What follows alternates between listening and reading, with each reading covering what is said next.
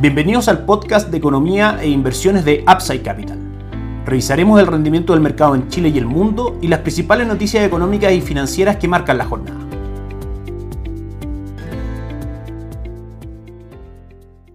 Muy buenos días, lunes 27 de septiembre de 2021. Soy Ramiro Galeano, fundador de Upside Capital les doy la bienvenida a otra edición más del podcast Mercados en Upside Capital. Partimos como siempre comentando el mercado local. En general, los inversionistas están muy pendientes de lo que va a ser las discusiones durante esta semana del rescate eh, de los fondos de pensiones, del cuarto retiro que se está tramitando. También, por supuesto, la incertidumbre política va a ser parte de lo que los analistas van a estar mirando constantemente para tomar sus decisiones de inversión, sobre todo en este periodo que estamos entrando, en que se van a conocer los programas de gobierno de cada uno de los candidatos que está postulando a la presidencia de la República.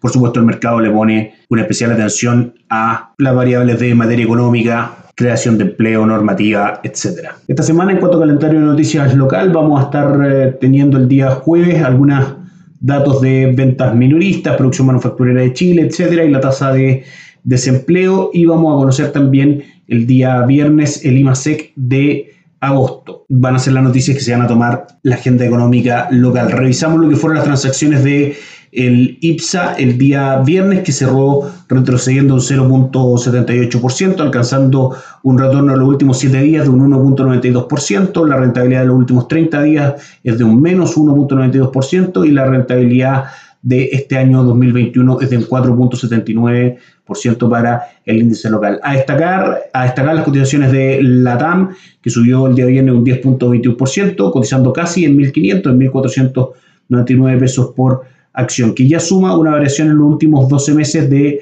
un 31.61%, si bien en el mes aún registra una rentabilidad negativa del 9.63, ya lleva durante este año 2021 un retorno de el 25%. Entre las principales caídas también para este día viernes, que fue bastante negativo, de un 0,78 como decíamos, estuvieron las caídas de CAP, que cayó un 3.33%, Vapores, que cayó también un 1.43%, Colbún, que cayó un 0.45%, y Banco Santander, que cayó un 1.37%. También el cierre para la renta fija no fue bueno. El viernes tuvimos alzas en las tasas de interés, especialmente en los bonos de la tesorería en UF, que se cotizaron hasta el 1.96% y algunas subidas más en otros bonos referenciales para la plaza local, que si bien no viene al caso ver el retorno de cada uno, lo que sí está claro es que el panorama para la renta fija local sigue siendo muy muy complicado. Esta semana seguramente vamos a tener aún mayor volatilidad o como decíamos, las discusiones respecto al cuarto retiro de los fondos de pensiones, etcétera. En general, si uno analiza el gráfico de los bonos de NUEF, tanto de la tesorería y el Banco Central, gráfico al que pueden acceder fácilmente desde la página de la Bolsa de Santiago, podemos ver que desde febrero de este año 2021, cuando las tasas estaban prácticamente en 0,65, ya las tenemos entre el 1,5 y el 2% luego de 7, 8 meses. Entonces, el panorama ha sido muy negro para la renta fija local y, como sabemos, la relación es inversa. Al subir las tasas de interés, caen el precio de los bonos. Nuestra visión es que esperamos que esto lamentablemente se mantenga. No hay fundamentos hoy día claros para apostar una recuperación del el mercado de renta fija.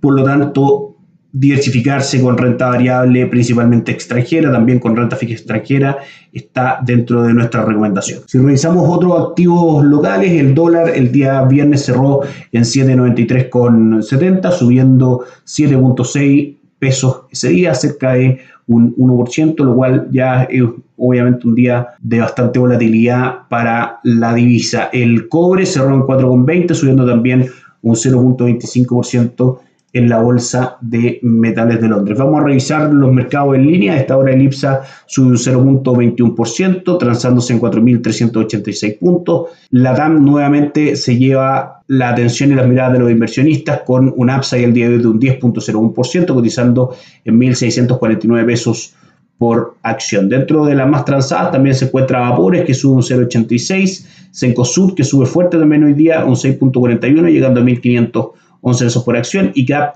que sube un 0.74%. Hasta ahora entonces un 0,22% de retorno para la bolsa local, en lo que hasta el minuto está siendo un buen día para el índice. En cuanto a dólar peso y cobre, el cobre sube el día de hoy un 0.08% con muy poca fuerza, cotizando en 4,28 en la bolsa de metales de Londres. Si lo analizamos gráficamente, se mantiene aún en este triángulo con presión bajista, en la mitad de este canal abierto por la parte de arriba en 4.47 y la parte de abajo en 4.10. 4.28 entonces el cobre a esta hora. Y el dólar peso hoy día tenido una jornada de avances importante. La apertura fue aproximadamente de 3 pesos más arriba del cierre en prácticamente 796 donde se ha mantenido cotizando el día de hoy, tocando máximo en 7.98 y hasta ahora cotizando en 7.95,60. Claramente los fundamentos del dólar, especialmente lo que tiene que ver con el peso chileno, la depreciación de este producto de lo que conversamos, la incertidumbre finalmente económica y política que tenemos en Chile, es el principal driver que hace subir al dólar con los fundamentos que apuntan hacia esa dirección. Principalmente el dólar también es un activo de refugio, de manera que también es demandado por muchos inversionistas locales para poder tomar inversiones en el extranjero, de manera que los fundamentos, como decíamos, apuntan claramente a un dólar más alcista. El objetivo, como siempre, próximo por la parte superior son 800 pesos por dólar. Aprovechamos de comentarles también y recordarles que en Upside Capital somos asesores independientes de inversión, distribuidores e intermediarios de productos de inversión para personas y empresas que invierten en el mercado financiero tanto local como global. No administramos capital con instrumentos propios ni recibimos el dinero de los clientes. Hacemos asesoría objetiva y sin sesgo, buscamos la mejor alternativa de inversión para cada uno de ellos y los ayudamos llevando sus inversiones algunos administradores de fondos asociados con Upside Capital, como la Reinvial y Tabú Principal, entre otros. Luego mantenemos una constante comunicación con nuestros clientes, realizando supervisión y seguimiento a su estrategia de inversión y a sus operaciones a través de nuestro equipo de atención a inversionistas. Bienvenidos a una asesoría objetiva, sin sesgo y con una mirada global. Bienvenidos a Upside Capital. Suscríbete a nuestras redes sociales, el link en YouTube, Instagram y Spotify. Visítanos en www.upsidecap.cl, déjanos tus datos y te contactaremos para conversar. Pasamos a revisar los mercados extranjeros. El día viernes fue un día principalmente de cotizaciones, la verdad es que bastante planas, a lo menos en Estados Unidos. El Dow Jones subió un 0.10%, alcanzando un retorno durante el año del 13.85%, aún sin recuperarse de la caída fuerte que ha tenido durante este mes, que ya suma un 1.95%, principalmente por los factores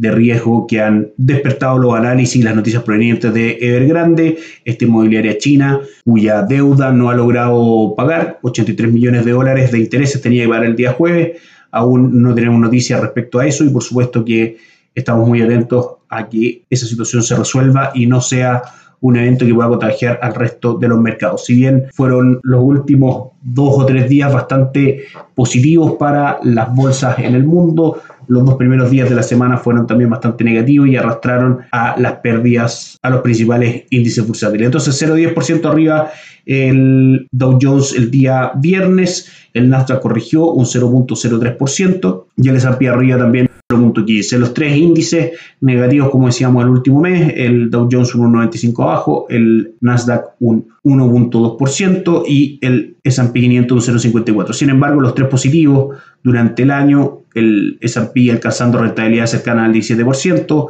el Nasdaq casi un 19% y el Dow Jones un 14%. Eso reafirma nuestra recomendación de incluir los índices de renta variable internacional en los portafolios de inversión de nuestros clientes. El Eurostock también tuvo un mal día el día viernes, cayó un 0.87% y los últimos 12 meses acumula un retorno del 31.6%, otra plaza bursátil que también nosotros recomendamos bastante. Algunos datos importantes del día de hoy. Tuvimos eh, elecciones en Alemania, ganó el partido de Angela Merkel, los socialdemócratas pero con una escasa diferencia frente a los conservadores, de manera que ahí puede haber un foco de incertidumbre. Vamos a estar atentos a lo que va a ocurrir, dado que este escenario deja muy poco claro quién gobernará el país tras Angela Merkel. Como decíamos, aún pendientes del pago de los 83 millones y medio de dólares de Grande de su deuda, pendientes desde el día jueves, y también el día de hoy vamos a estar atentos a las palabras de Cristian Lagarde la presidente del Banco Central Europeo y de algunos miembros de la Reserva Federal de Estados Unidos que van a estar también declarando y son situaciones que el mercado normalmente está atento a poder ir viendo para tratar de sacar algunas conclusiones respecto a cómo va a venir el corte de los programas de estímulo y también una supuesta alza de interés. Si revisamos el calendario de noticias de esta semana, mañana vamos a estar atentos al discurso que tiene que dar el presidente de la Reserva Federal a las 11 de la mañana, a ver si es que hay noticias respecto al tapering y al término de los estímulos monetarios. El día miércoles también vamos a tener una segunda conferencia de Jerome Powell, PMI manufacturero desde China, noticias que pueden afectar el cobre y el dólar. Y el día viernes también vamos a cerrar con algunos datos de manufactura de Estados Unidos. Por último, nos damos una vuelta por el mundo y monitoreamos los principales índices bursátiles con su rendimiento del día de hoy. La jornada en Asia ya terminada, el Hansen muy plano, un 0.07%, el índice de Hong Kong de retorno, el Nikkei 225 también cae muy muy plano, un 0.03%, y el índice de Shanghai hoy día reporta caída del 0.84%. Europa, a esta hora el índice europeo Stock 50 sube un 0.39%, el DAX alemán un 0.46%, no le influye principalmente este contexto de incertidumbre política producto de las elecciones en ese país. El IBEX 35 sube con fuerza un 1.5% y las cotizaciones en los índices estadounidenses que ya operan el día de hoy son bastante dispares. El Dow Jones sube un 0.67%, el S&P un 0.01% y el Nasdaq cae fuerte un 0,52%. Y con eso damos por finalizado el podcast del día de hoy. Que tengan una excelente semana. Nosotros nos encontramos mañana. Chao, chao. Gracias por escuchar el podcast de Economía e Inversiones de Upside Capital. Te invitamos a visitar nuestro sitio web www.upsidecap.cl y contactarnos para brindarte una asesoría objetiva, sin sesgo y con una mirada global para tus inversiones.